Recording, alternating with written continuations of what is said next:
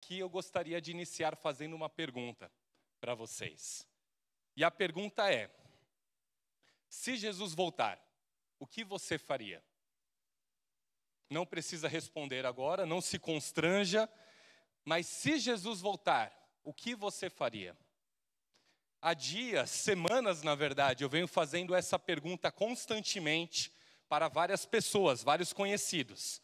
E, de maneira geral, as duas respostas que me têm surgido são: eu me santificaria, pediria perdão pelos meus pecados, ou então a outra resposta possível que eu também tenho recebido é de que eu aproveitaria este momento então para falar o máximo que eu pudesse de Cristo àqueles que ainda não o conhecem.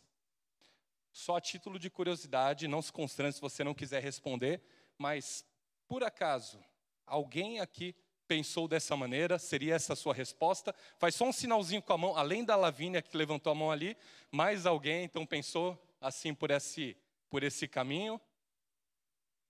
Beleza, ó, o pessoal da noite está melhor que o pessoal da manhã, então são menos aqueles que pensaram dessa maneira. Inicialmente eu tinha intitulado a mensagem de hoje como um conto de fardos, mas eu acabei modificando essa mensagem porque em casa eu fui cobrado que eu tinha que falar menos, que eu não podia falar muito. Camila me cobrou, tanto que ela queria saber quantos pontos teriam a mensagem de hoje, e confesso que até agora eu não sei muito bem quantos são os pontos dessa mensagem. Mas acabei modificando então o título dessa mensagem para Mas e se Jesus voltar? Esse é o título da nossa mensagem de hoje. Quando o Marcinho, nosso reverendo Garcia, ele fez o convite para estar ministrando a palavra aqui, eu tinha dois temas possíveis, então, em mente naquele momento. O primeiro deles é, então, este, a segunda vinda de Cristo, e o outro era a grandeza de Cristo. Eu acho que eu escolhi muito bem aquele que eu traria hoje, até porque o outro tema foi o tema que o Vitor falou na semana passada. Então eu ficaria mal né, em uma semana tendo que modificar um pouco a palavra para não ficar tão parecida, mas Deu certo, então falaremos sobre essa segunda vinda de Cristo. E é por isso que eu pergunto: e se Cristo voltar, o que você faria? Então, sem mais delongas, vamos para o nosso texto bíblico. Abra sua Bíblia na segunda carta de Pedro, no capítulo 3. Na segunda epístola de Pedro, no capítulo 3. Esse será o texto base, fora alguns outros que serão citados ao longo da pregação de hoje. É, eu farei a leitura do texto direto em sequência e depois a gente vai retomando alguns pontos que esse texto tem para o nosso ensinamento hoje. Segunda carta de Pedro, capítulo 3. Diz assim: Amados, esta é a minha segunda carta a vocês e, em ambas procurei refrescar a sua memória e incentivá-los a pensar com clareza. Quero que se lembrem do que disseram os santos profetas muito tempo atrás e do que ordenou nosso Senhor e Salvador por meio dos apóstolos que lhes enviou. Acima de tudo, quero alertá-los de que, nos últimos dias, surgirão escarnecedores que zombarão da verdade e seguirão os próprios desejos, dizendo: O que houve com a promessa de que ele voltaria? Desde antes do tempo de nossos antepassados, tudo permanece igual, como desde a criação do mundo. Eles esquecem deliberadamente que Deus, por Sua palavra, há muito tempo criou os céus e a terra. E a terra seca que fez surgir em meio às águas. Depois, com água, destruiu todo o mundo antigo no dilúvio. Pela mesma palavra, os céus e a terra que agora existem foram reservados para o fogo, estão guardados para o dia do julgamento, quando todos os perversos serão destruídos. Logo, amados, não se esqueçam disto. Para o Senhor, um dia é como mil anos, e mil anos é como um dia. Na verdade, o Senhor não demora em cumprir a sua promessa, como pensam alguns. Pelo contrário, ele é paciente por causa de vocês não deseja que ninguém seja destruído, mas que todos se arrependam. Contudo, o dia do Senhor virá como um ladrão. Os céus desaparecerão com um terrível estrondo, e até os elementos serão consumidos pelo fogo, e a terra e tudo o que nela há serão expostos. Visto, portanto, que tudo ao redor será destruído, a vida de vocês deve ser caracterizada por santidade e devoção, esperando o dia de Deus e já antecipando a sua vinda. Nesse dia, ele incendiará os céus e os elementos se derreterão nas chamas. Nós, porém, aguardamos com grande expectativa os novos céus e a nova terra que ele prometeu, um mundo pleno de justiça. Portanto, amados, enquanto esperam que essas coisas aconteçam, esforcem-se para levar uma vida pacífica, pura e sem culpa aos olhos de Deus. E lembrem-se de que a paciência do nosso Senhor permite que as pessoas sejam salvas. Foi isso que o nosso amado irmão Paulo lhes escreveu, com a sabedoria que lhe foi concedida. Ele trata dessas questões em todas as suas cartas. Alguns dos seus comentários são difíceis de entender, e os ignorantes e instáveis distorcem as suas cartas, como fazem com outras partes das Escrituras. Como resultado, eles próprios serão destruídos. Amados, vocês já sabem dessas coisas. Portanto, estejam atentos a fim de que não sejam levados pelos erros desses perversos e percam a sua firmeza. Antes, cresçamos na graça e no conhecimento de nosso Senhor e Salvador Jesus Cristo. A Ele seja a glória, agora e para sempre. Amém. A apresentação da segunda carta de Pedro não nos indica exatamente para quem ela foi endereçada. Enquanto a primeira nos demonstra ali claro para quem essa carta está sendo endereçada, a segunda já não possui esse destinatário expresso logo em sua apresentação. Lá na primeira carta, ela foi enviada para as igrejas da Ásia Menor. Então, na verdade, até cita quais são essas igrejas, que hoje é, é a atual Turquia, né? Então, uma igreja estrangeira, os estrangeiros estavam ali recebendo aquela primeira carta. Essa segunda carta, pelo texto, pelo, pelo conteúdo, percebemos que também foi uma carta enviada à igreja estrangeira. Porque lá no capítulo 2, Pedro cita que, da mesma forma que surgiram falsos profetas em Israel, eles deveriam estar preparados, porque surgiriam falsos profetas entre eles também. É muito provável que essa segunda carta seja destinada aí para essas igrejas da Ásia Menor também. Apesar de existir certa contestação sobre se foi realmente Pedro ou não que escreveu essa carta, aqueles que dizem que não, que não foi Pedro, apontam como muito provável que tenha sido um dos seus mais fiéis e próximos discípulos. Porque Pedro, quando escreve essa carta, ele já está no momento derradeiro, já está partindo desta para uma cruz, né? partindo dessa melhor para uma cruz. E então é neste momento que Pedro escreve essa segunda carta. O interessante é ver o relato de Pedro, indicando isso, esse momento já de cárcere, prestes a ir para a morte. Lá no capítulo 1 dessa carta, nos versículos 14 e 15, ele diz: Pois nosso Senhor Jesus Cristo me mostrou que em breve partirei desta vida, por isso me esforçarei para garantir que vocês sempre se lembrem destas coisas, depois da minha partida. Sendo Pedro ou um dos seus discípulos que escreveu, o que é importante para nós é saber que toda essa carta é fidedigna, porque é consoante a todo o, o cânone bíblico também. Então, a mesma mensagem que encontramos aqui, encontramos relatos em outros pontos da Bíblia. E esse é um dos principais testes que devemos ter para saber se, essa, se esse escrito ele é realmente inspirado por Deus. O tema central da carta de Pedro vai falar então especificamente sobre profetas e mestres falsos que têm surgido e enganado o povo. Muito provavelmente, é, essas correntes que Pedro está é, debatendo, que está defendendo ali, fazendo a defesa do, do povo, são correntes filosóficas gregas.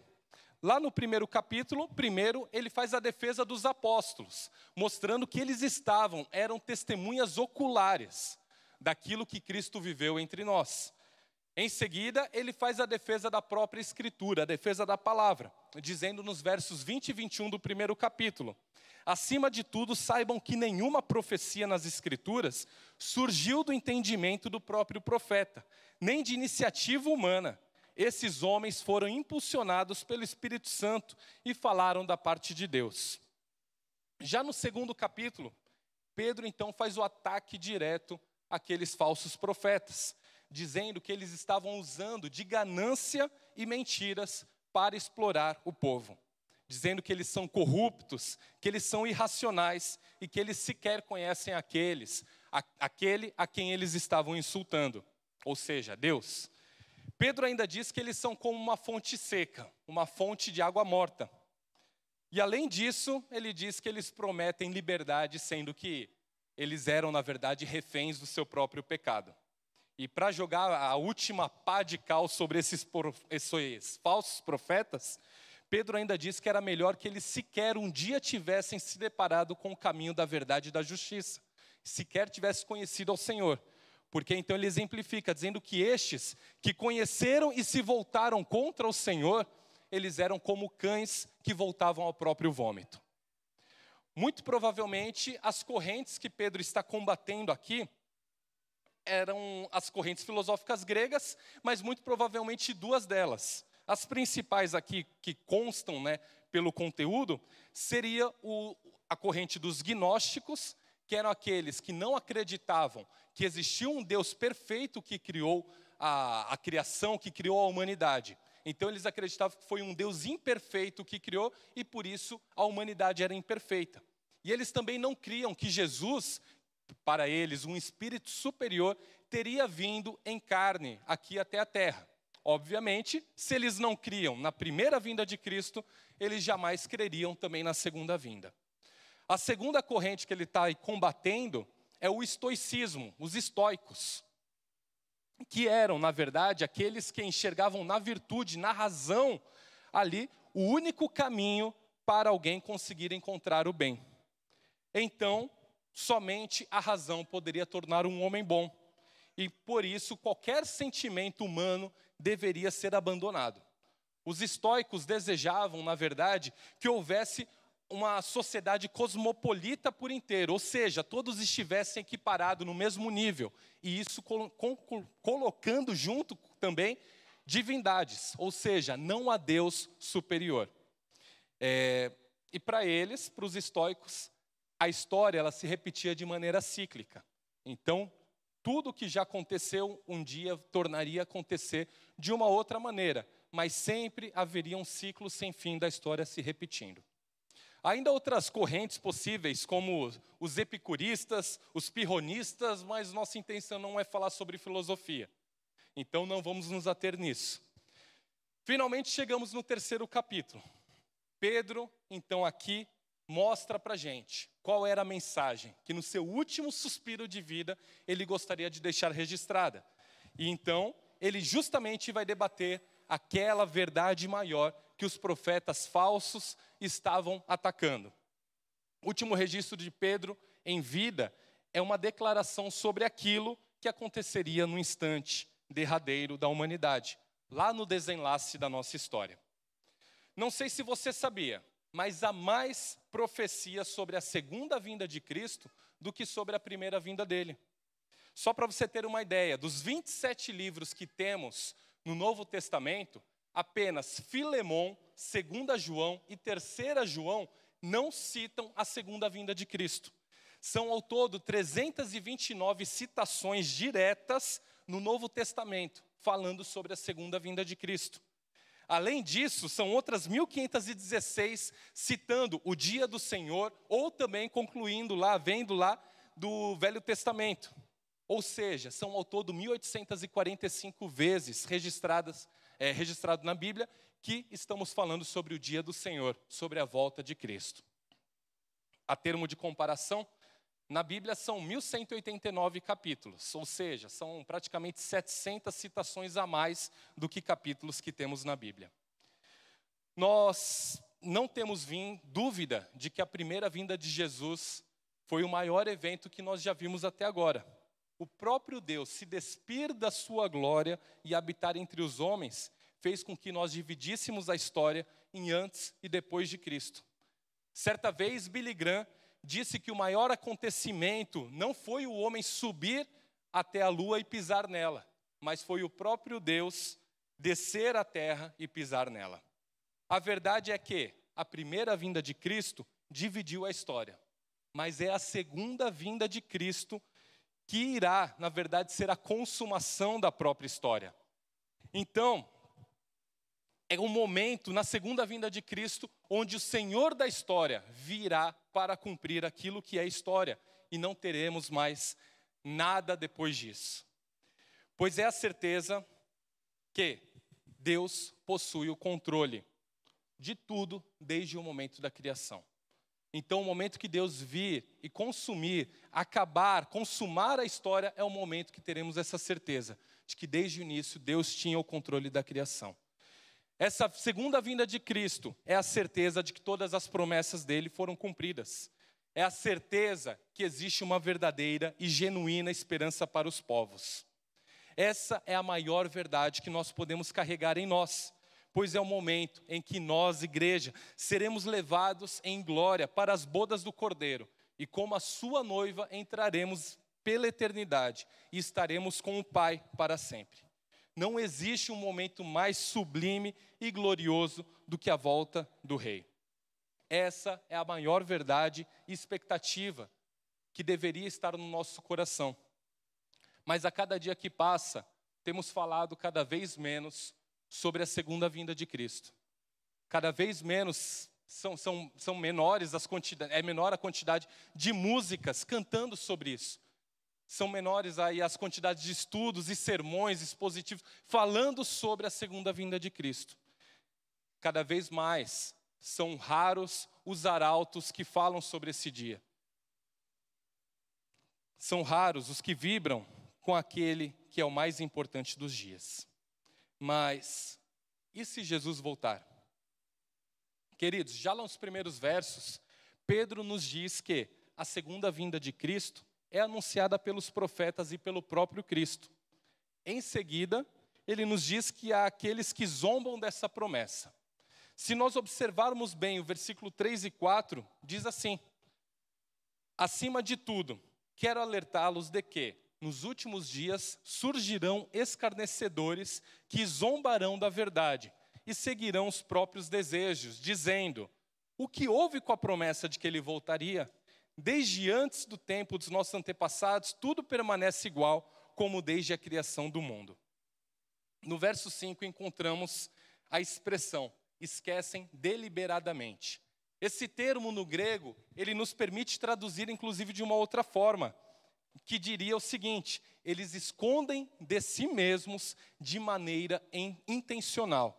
Ou seja, eles mentem para si mesmos, que existiu uma criação de tudo e que depois houve uma destruição de tudo isso pela mão do Senhor. O motivo para zombarem da soberania de Deus não é a falta de razão contida nessa, nessa palavra viva, mas é a certeza de que a sua imoralidade estaria condenada. Se me permitem uma pequena nota de rodapé, o reverendo Hernandes Dias Lopes diz que o ateísmo não é um problema intelectual, mas sim um problema moral do homem. Um homem que se depara com a verdade de Cristo e não quer aceitá-la, não o faz por conta da sua razão, mas por não ter o desejo de mudar a sua conduta. E isso nós conseguimos ver lá em Romanos, capítulo 1, do versículo 18 a 22, quando Paulo vai dizer que esses são aqueles que conhecem a verdade revelada em Deus e, entretanto, começaram a inventar desculpas e ideias tolas. Segundo Paulo, nesse texto, ele diz que esses são aqueles que se dizem sábios, e que se tornam tolos. Ao zombar da verdade e da nossa convicção desse retorno de Cristo, as pessoas aí apenas estão mostrando a sua podridão e o quanto o seu próprio eu é mais importante para eles. Eles não conseguem aceitar a ideia de que precisam modificar os seus padrões morais. E não conseguem aceitar a ideia de que precisam se entregar a um Deus perfeito. Mas o próprio Jesus disse: quem quiser poupar a sua vida, certamente a perderá. um ateu não consegue crer em Deus porque ele está embebido de si mesmo. Fechando aqui essa nota de rodapé, vamos voltar para o texto bíblico. Pedro apresenta a defesa contra aqueles que dizem que o mundo sempre foi o mesmo desde o momento da criação. Pela palavra, o mundo foi criado. Por essa palavra, o mundo foi julgado. E ele diz que por essa mesma palavra haverá a consumação dos séculos. A mesma palavra que trouxe vida aos céus e à terra, reservou, destinou, enterosou, em Oh, calma, é, perdi a palavra, perdi. mas ele reservou, destinou a criação, colocou ali para o futuro ser realmente consumada pelo fogo do Senhor. Pedro narra, na verdade, esse momento ali nos versos 7, 10 e 12. Se nós juntarmos esse momento de narrativa, ficaria assim: Pela mesma palavra, os céus e a terra que agora existem foram reservados para o fogo e estão guardados para o dia do julgamento, quando todos os perversos serão destruídos. Contudo, o dia do Senhor virá como um ladrão. Os céus desapare desaparecerão com terrível estrondo e até os elementos serão consumidos pelo fogo, e a terra e tudo o que há nela há de ser exposta. Nesse dia ele incendiará os céus, e os elementos se derreterão nas chamas. Observem o paralelo que existe no livro de Apocalipse, falando também sobre esse momento. Quando estiver acontecendo, o que, que os homens farão? Em Apocalipse 6, versículo 12 em diante, diz: Enquanto eu observava, o cordeiro abriu o sexto selo e houve um grande terremoto. O sol ficou escuro como um pano negro, e a lua inteira se tornou vermelha como sangue. Então, as estrelas caíram do céu como figos verdes de uma figueira sacudida por um forte vento. O céu foi enrolado como um pergaminho, e todas as montanhas e ilhas foram movidas do seu lugar.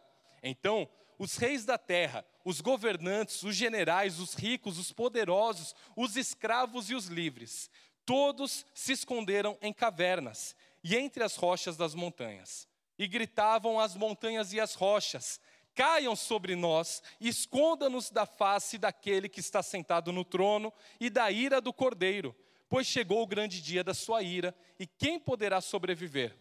O motivo que fez com que todos os homens corressem não eram ali as chamas, não eram ali o mover das montanhas, das ilhas. O motivo que fez todos os homens temerem e correrem naquele instante era justamente a ideia de que eles teriam que contemplar o Senhor face a face, teriam que ver e contemplar a ira do Senhor, eles teriam que estar presentes no momento do juízo de Deus.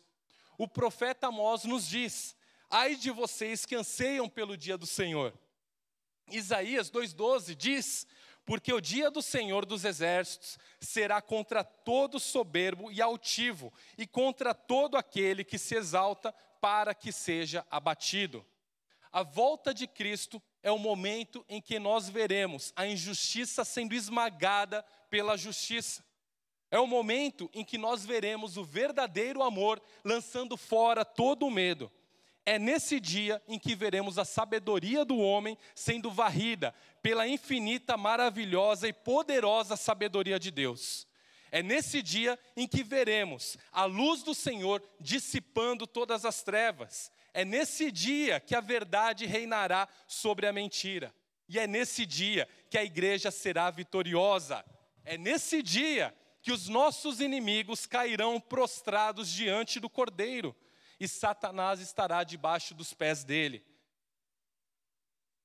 Mas e se Jesus voltar? Pela graça e misericórdia de Deus, eu, desde o meu nascimento, fui criado nos caminhos do Senhor.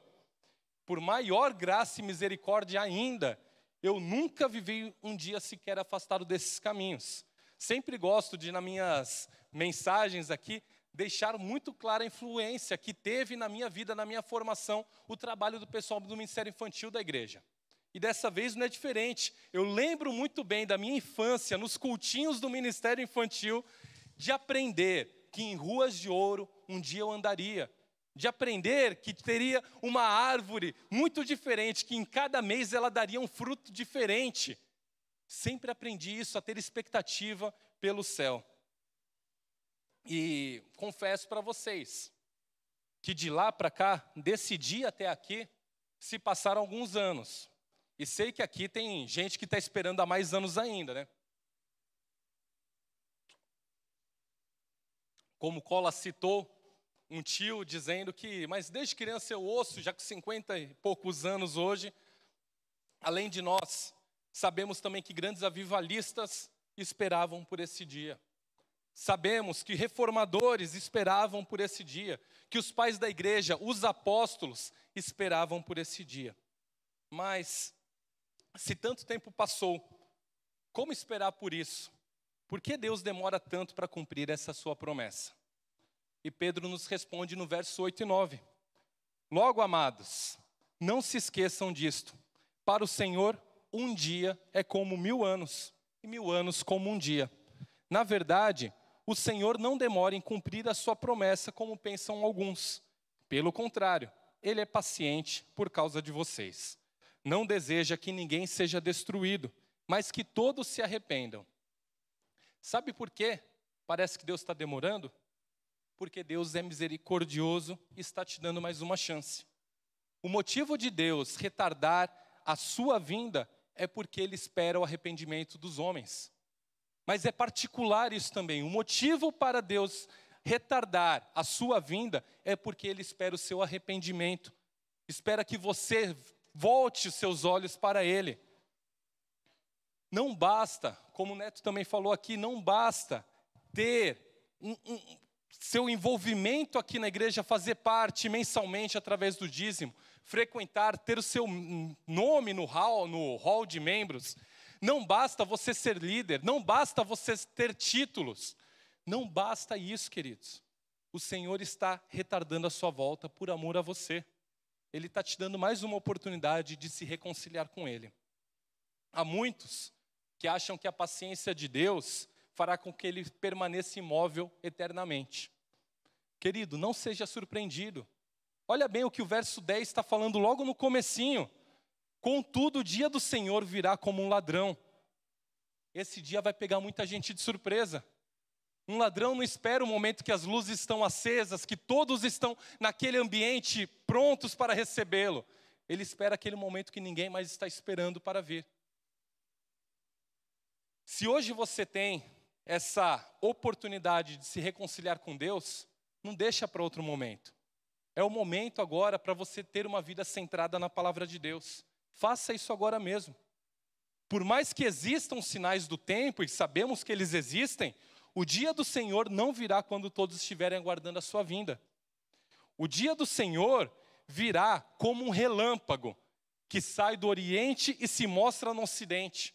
A chegada do dia do Senhor virá como num piscar de olhos.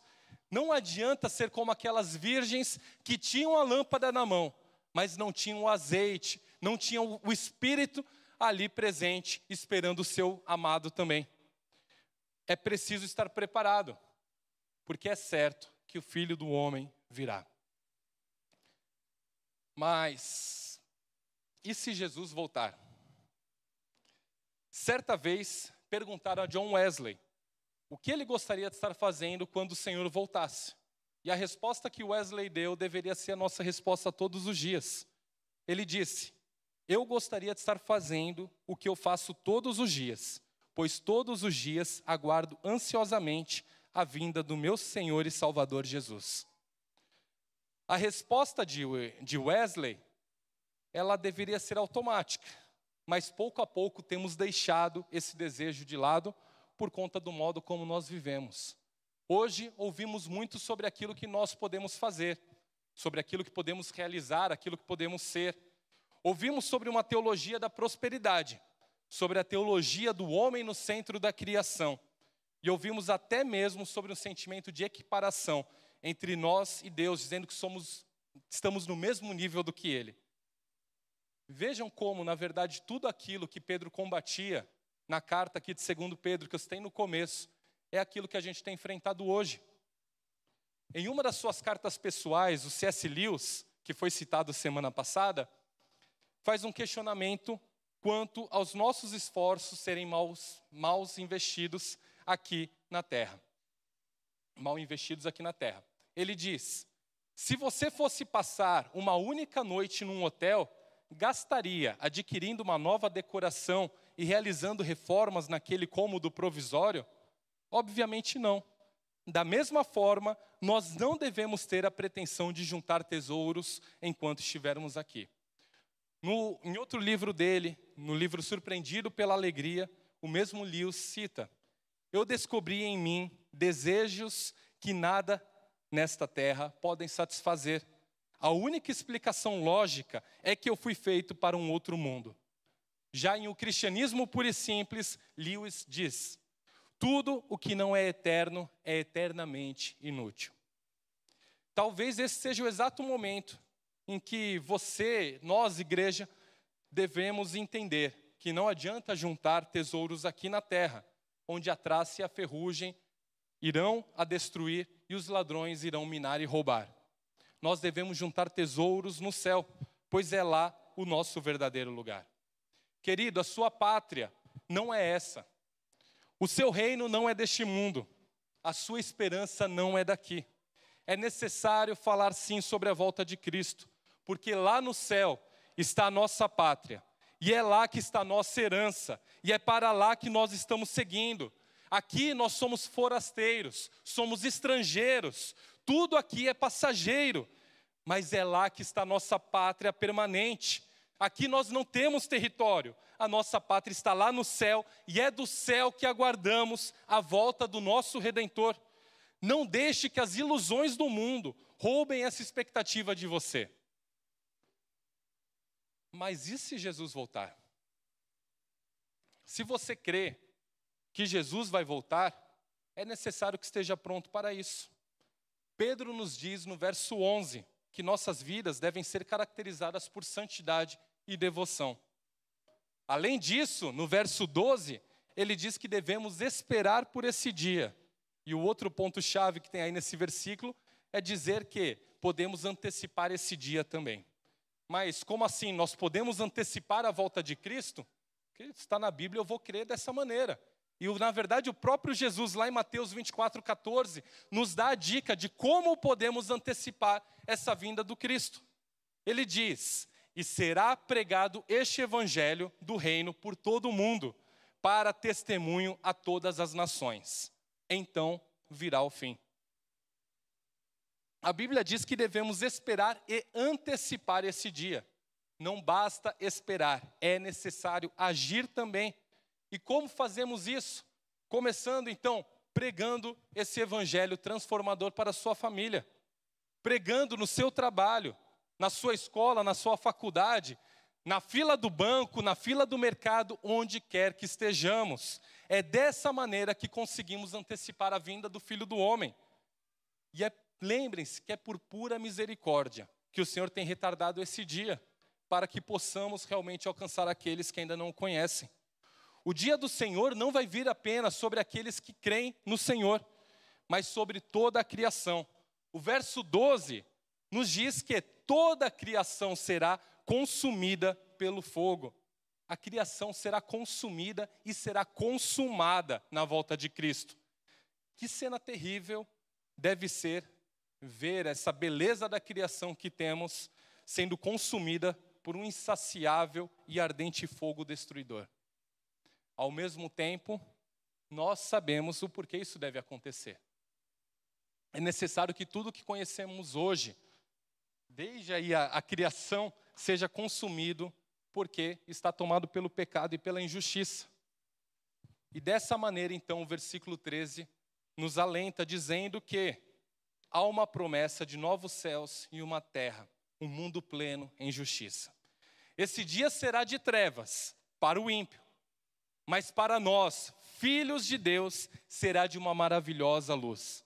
Virá do alto o nosso, nosso socorro, virá das nuvens o nosso redentor. Se essa promessa não te faz vibrar e ter vontade de clamar, de antecipar esse dia, algo muito estranho com você. Porque é na Nova Jerusalém que estaremos eternamente com o nosso Deus. E esse eternamente Paulo nos deixa muito claro lá em Romanos 8, quando ele diz que estou convencido de que nem a morte, nem a vida, nem anjos, nem demônios, nem o que existe hoje, nem o que virá no futuro, nem poderes, nem altura, nem profundidade, nada jamais poderá nos separar do amor de Deus revelado em Cristo Jesus, o nosso Senhor. Nós devemos viver essa expectativa de novos céus e nova terra, pois é nela que habitaremos eternamente, face a face com o Senhor. Tudo o que há de melhor que a gente possa viver aqui não se compara àquilo que viveremos lá. Paulo também na carta aos Coríntios diz: agora vemos de modo imperfeito, como um reflexo no espelho, mas então veremos tudo face a face. Tudo o que eu sei agora é parcial e incompleto, mas conhecerei tudo plenamente, assim como Deus já me conhece plenamente. Mas e se Jesus voltar? Pedro, ainda na parte final da sua carta, nos dá três aplicações práticas. Começando ali no verso 14, dizendo: Portanto, amados, enquanto esperam que essas coisas aconteçam, esforcem-se para levar uma vida pacífica, pura e sem culpa aos olhos de Deus. A primeira lição prática que Pedro está nos dando aqui é esforçar-se para levar uma vida pacífica. Esforçar-se para levar uma vida pacífica é muitas vezes evitar contendas e briguinhas bestas por aí. Nós vivemos num tempo em que nos obrigam a ter opinião sobre tudo inclusive sobre aquilo que sequer conhecemos direito. E, erroneamente, somos levados a achar que a nossa forma de enxergar é a verdade absoluta, sem perceber que existe alguém que enxerga por outra ótica. Não, aqui eu não estou querendo fazer a defesa de um relativismo, de que existem verdades por aí. Eu não estou sequer falando sobre verdade, mas o que eu quero falar aqui é sobre o tempo que investimos naquilo que não trará fruto algum. Isso Paulo nos fala lá em Tito quando ele diz no capítulo 3, versículo 9 a 11: Evite, porém, controvérsias tolas, genealogias, discussões e contendas a respeito da palavra, porque essas coisas são inúteis e sem valor. Quanto àquele que provoca divisões, advirta-o uma e duas vezes. Depois disso, rejeite-o.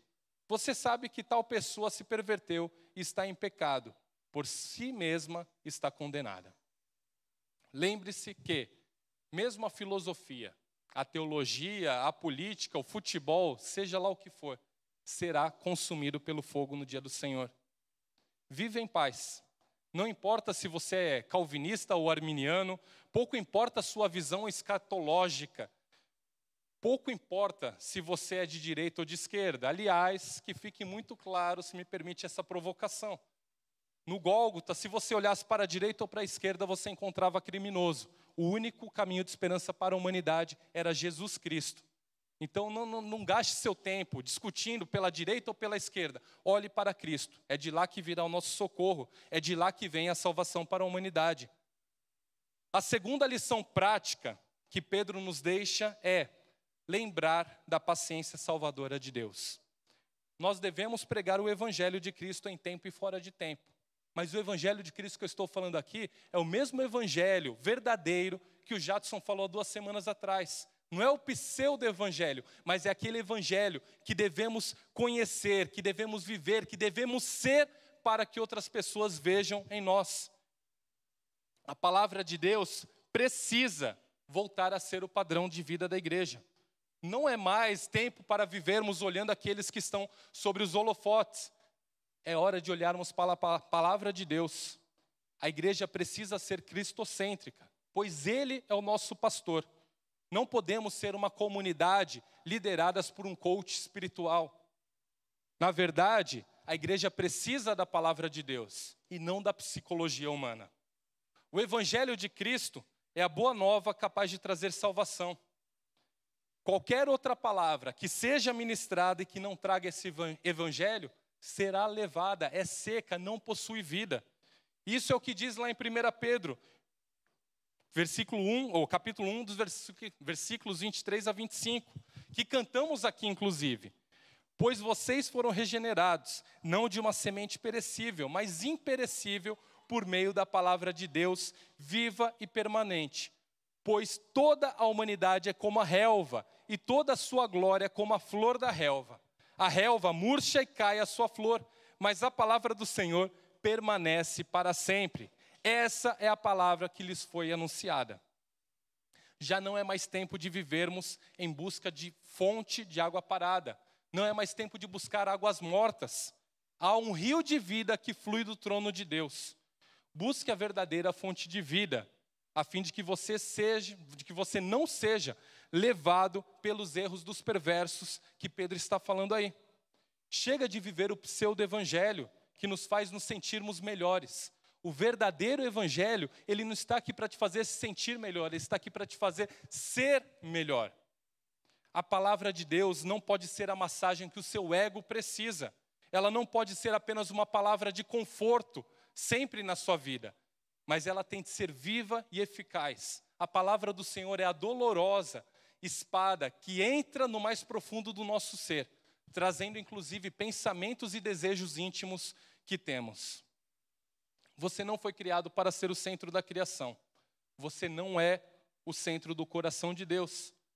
Mas você foi criado para ser o alvo do amor dele e da sua reconciliação através de Jesus Cristo. E a, conhecemos esse Jesus através da sua palavra. E é aí que chegamos na terceira lição prática que Pedro nos deixa, que também tem muito a ver com a mensagem da semana passada. Pedro diz o seguinte: Antes, cresçam na graça e no conhecimento de nosso Senhor e Salvador Jesus Cristo. É necessário crescer. Há pessoas que conhecem Jesus de perto, até mesmo de uma forma íntima e nunca são transformados por ele. Talvez o exemplo mais claro que tenhamos disso seja o exemplo de Judas Iscariotes, que depois de passar anos junto ao Mestre, ainda assim o traiu. Paulo faz um alerta na segunda carta a Timóteo, no capítulo 3, versículo 5, dizendo: Serão religiosas apenas na aparência, mas rejeitarão o poder capaz de lhes dar a verdadeira devoção. A estes, o fim também já foi declarado por Jesus. Muitos me dirão naquele dia: Senhor, Senhor, não profetizamos nós em teu nome? Em teu nome não expulsamos demônios e não realizamos muitos milagres? Então eu lhes direi claramente: nunca os conheci. Afastem-se de mim, vocês que praticam o mal. Conhecer a Cristo, a Sua palavra e as Suas promessas, não é uma tarefa de um único dia, é para uma vida inteira. E nós devemos conhecê-lo, mas também devemos prosseguir buscando conhecê-lo a cada dia.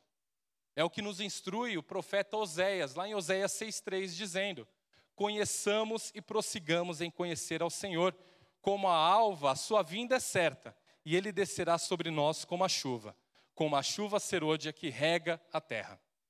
Diferentemente desse primeiro grupo, que, que está e nunca começou a ter a sua transformação, temos o segundo grupo, que até começou, mas no meio do caminho viu que não estava mais crescendo. Percebeu que já não havia transformação em si. A esses, a mensagem também é muito clara. Eu te conheci no deserto, em terra muito seca. A tua ruína vem de ti, e só de mim o teu socorro. Volte para o Senhor seu Deus, pois seus pecados causaram a sua queda. Tragam suas confissões e voltem para o Senhor. Isso em Oséias, trechos do capítulo 13 e 14. Não há mais tempo para agirmos como meninos. O Senhor já se levantou do seu trono. O rei está voltando.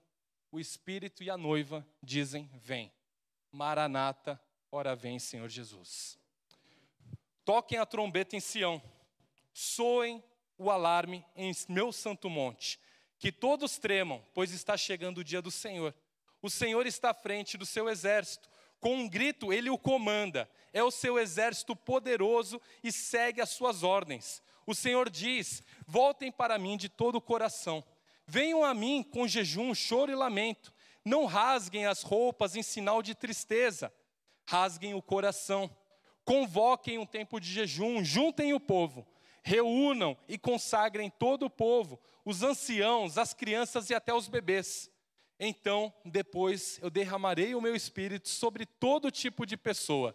Seus filhos e suas filhas profetizarão. os velhos terão sonhos e os jovens terão visões.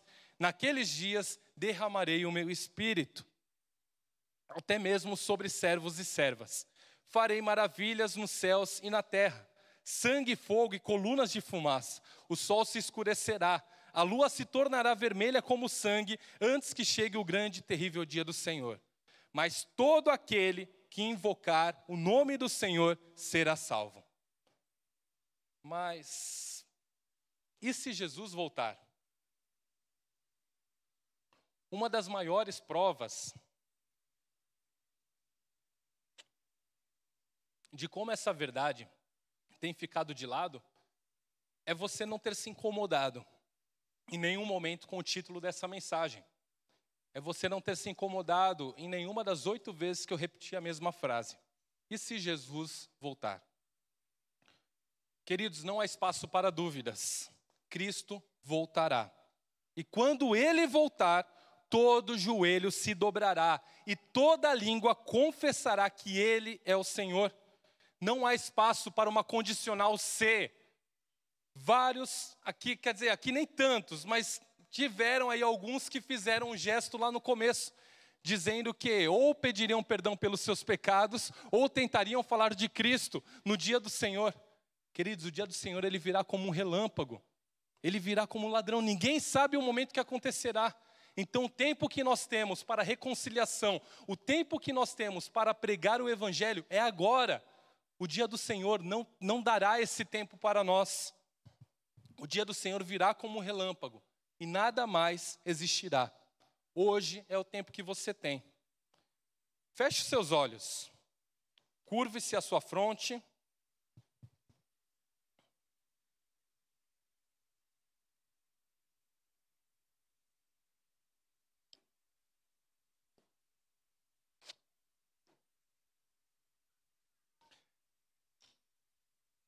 A promessa de novos céus e uma nova terra a promessa de uma eternidade junto a Deus.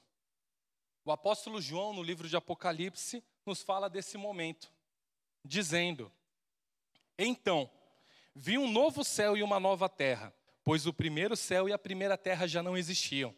E vi a cidade santa, a nova Jerusalém, que descia do céu da parte de Deus, como uma noiva belamente vestida para o seu marido.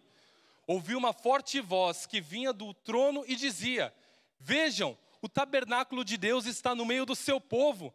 Deus, é, Deus habitará com eles e eles serão o seu povo.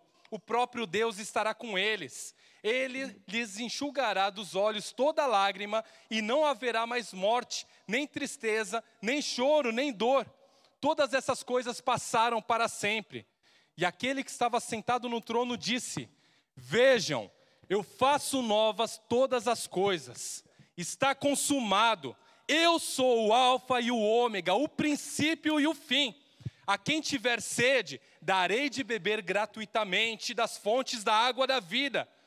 O vitorioso herdará todas essas bênçãos, e eu serei o seu Deus, e ele será o meu filho. Não vi templo algum na cidade, pois o Senhor, Deus Todo-Poderoso, e o Cordeiro são o seu templo. A cidade não precisa de sol nem de lua, pois a glória de Deus e o Cordeiro são a sua lâmpada. Então o anjo me mostrou o rio da água da vida, transparente como cristal, que fluía do trono de Deus e do Cordeiro e passava no meio da rua principal. De cada lado do rio estava a árvore da vida, que produz doze colheitas de frutos por ano, uma em cada mês, e cujas folhas servem como remédio para curar as nações não haverá mais maldição sobre coisa alguma, porque o trono de Deus e do Cordeiro estará ali, e seus servos o adorarão. Verão seu rosto, e o seu nome estará gravado na testa de cada um, e não haverá noite, não será necessária a luz da lâmpada nem a luz do sol, pois o Senhor Deus brilhará sobre eles, e reinarão para todo sempre. Eis que venho sem demora e trago comigo a recompensa para retribuir a cada um de acordo com os seus atos. Eu sou o Alfa e o Ômega, o primeiro e o último, o princípio e o fim. Felizes aqueles que lavam as suas vestes no sangue do Cordeiro. A eles será permitido entrar pelas portas da cidade e comer do fruto da árvore da vida. o Espírito e a noiva dizem: Vem. Que todo aquele que ouve, diga: Vem. Quem tiver sede, venha. Quem quiser, beba de graça da água da vida. Aquele que é testemunha fiel de todas essas coisas diz: Sim, venho em breve. Amém. Maranata. Ora vem, Senhor Jesus.